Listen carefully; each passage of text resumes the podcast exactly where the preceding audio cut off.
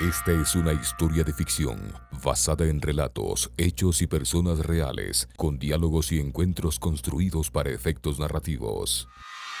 La Prefectura de Pichincha, impulsando la creatividad, conmoviendo la imaginación y rescatando la historia de nuestra provincia, presenta de la campaña Pichincha Bicentenaria. El portal 1795 la rebelión de los sueños. En el capítulo anterior. Mi padre me ocultaba cartas de mi mamá. Jamás un viajero del tiempo revela su identidad temporal. Tomás, todo está conectado.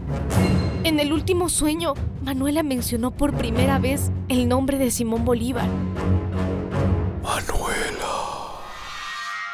Capítulo 20 Ay, siento como si me hubieran roto la cabeza. Ay. Eso es lo que le pasa a quien husmea en una casa que no es la suya. Un hombre vestido de paisano estaba tirado en el piso de la nueva casa donde las patriotas se reunían. Acababa de despertar. Estaba atado. A su alrededor estaban Jonatás, Natán y mano. Señoras, suéltenme, por favor, que no he hecho nada en su contra. ¿Qué hacía usted espiando por esta zona? No espiaba a nadie, yo solo me perdí. Ay, eh, vengo a Quito en busca de trabajo. Me dijeron que podía ser aguatero. ¿Y usted cree que nos va a engañar con esa mentira tan tonta? Mejor diga la verdad. Ahórrese el sufrimiento, hombre. Eh, me perdí en el camino a Quito. Les juro que es la pura verdad. Debe ser la señora. Tápale los ojos. Enseguida. ¿Qué señora? Les juro que solo vine en busca de trabajo. Mi familia la está pasando muy mal. No me hagan nada, por favor. Se, se lo pido por Dios, no me hagan nada. Cállese, hombre, sea valiente.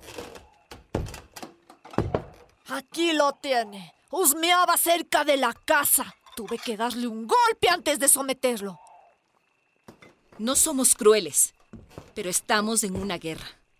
Por culpa de un traidor, tuvimos que enterrar a hermanas y hermanos. No volverá a suceder, se lo aseguro. Así que tiene una última oportunidad para decir qué hacía exactamente cuando lo encontraron rondando esta casa. La voz de esa mujer hizo comprender al hombre vestido de paisano que estaba frente a alguien a quien no convenía tratar de engañar. Busco a Manuela Sáenz. Sabía que era un maldito espía. ¡Ay, qué! Eh, no, no, tranquila, señora, tranquila, calma. Eh, sirvo al sagrado batallón de Yaguachi. Mi general es don Antonio José de Sucre. ¿Y como para qué la busca?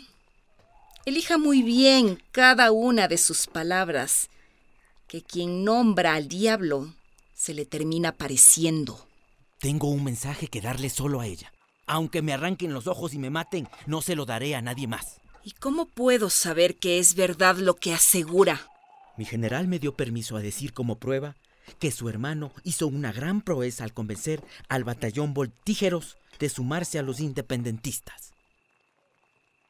Jonatás, Natán, quítenle la venda y desátenlo.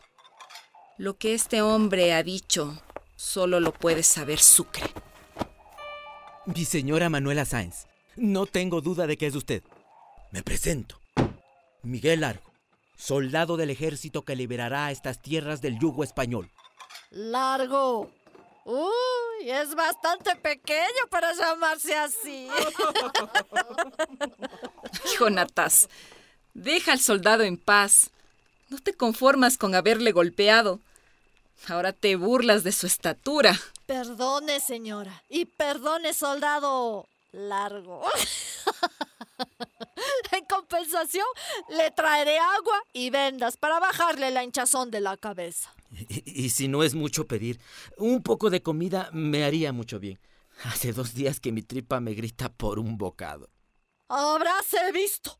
Por un pequeño golpe ahora tendré que alimentarlo de por vida. Vamos, Jonatás. No te hagas de rogar. Que se nota que el soldado largo te ha caído simpático. ¿Qué a mí? ¿Qué? No, no, no, yo... ay, mejor ya me regreso. Soldado, venga. Aquí hay una mesa. Sentémonos y conversemos mientras se repone. Manu, ¿qué tiene? Venga usted también. Hasta este instante, Manu contemplaba todo lo que sucedía sin participar. Estaba sorprendida de la resistencia del soldado. Buscó una silla y se sentó junto a Manuela, el soldado largo y Natán. Mi señora, perdone, pero el mensaje que traigo es solo para usted. Hable tranquilo, que estas mujeres son de mi entera confianza. Eh, como usted disponga. Mi general Sucre me ha pedido que le revele la fecha que ha elegido para la batalla final en contra de los españoles. El silencio se apoderó de la habitación.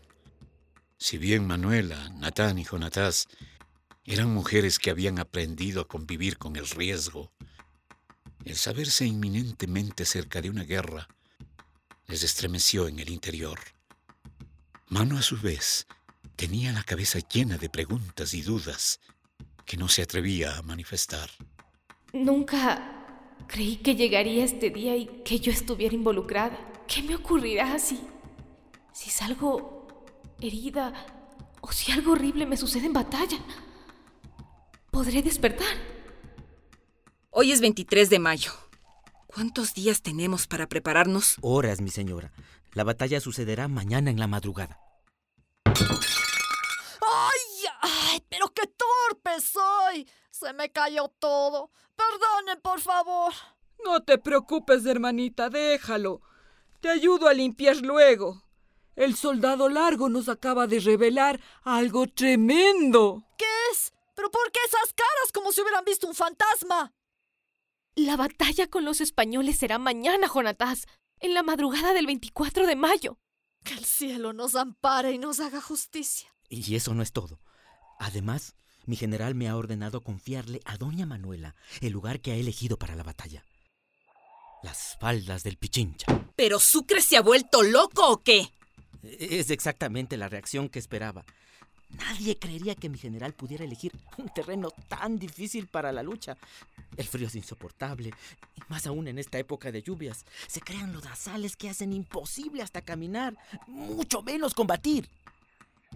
Soldado, me está describiendo las circunstancias perfectas para que nos masacren.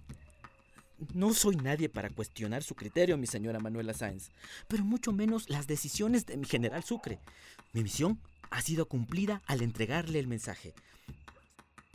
Solo le diré, si me lo permite, que he servido con mi general y he visto en él una inteligencia y una tenacidad que me hacen confiar en su criterio. A partir de aquí, quedo a sus órdenes para llevarle cualquier respuesta.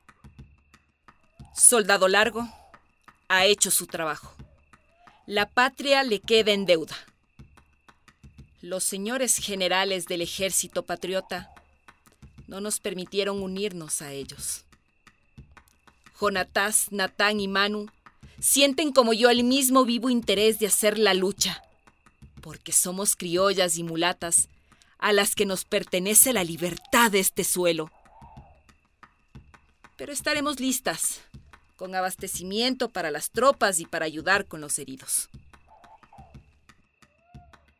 Benditas sean ustedes. Tenga este mapa. Jonatás y Natán salieron esta mañana a recolectar información. He marcado las fortificaciones y puestos de defensa de los españoles. Dele esta información al general Sucre. Gracias, señora. Ahora, por favor, coma y regrese con su general. Dígale que lo espero para recibirle con gloria después de este triunfo. El soldado largo comió vorazmente un plato de comida que Jonatás le trajo. Qué delicioso. Además, ella misma le atendió los golpes que le había propinado en la cabeza. Finalmente, el soldado se despidió de cada una de las mujeres. Era una despedida incierta. Nadie podía saber si mañana ese hombre saldría con vida de la lucha por la libertad. Se quedaron en la casa Manuela, Jonatás, Natán y Mano. Mañana será el día más importante de nuestras vidas y el más difícil también. Mañana nuestros ojos verán de frente los horrores de la guerra. Qué frustración no poder estar en la batalla. Pero acompañaremos a esos hombres dispuestos a dar la vida por la patria y la libertad. Esta noche nadie dormirá. Natán. Sí, mi señora. Ve a casa del doctor Rogelio Maldonado. Confíale lo que sabemos y pídele que se disponga a atender a los heridos. Así lo haré. Jonatas, recolecta todo lo que se pueda necesitar para abastecer mañana a nuestras tropas y ponlo en carretas. Manu, usted no ha dicho una palabra. ¿Está asustada? Mañana en la batalla recuerde que no está sola. A pesar de todo lo que pueda pasar y, y podamos ver, no está sola. ¿Lo entendió Manu? ¿Manu? Manu. Manu. Manu. ¿Estás despierta? ¿Puedo pasar? En nuestro próximo encuentro ante el portal 1795. ¿Cachas que los españoles de verdad creían que tenían derecho divino de ser nuestros amos? Como para que si esa persona muriera en el sueño, pudiera morir también en el mundo real. La batalla de la independencia está por ocurrir.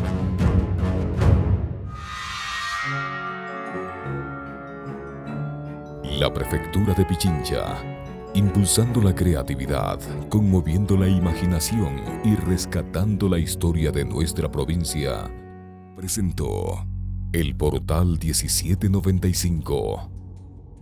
La rebelión de los sueños.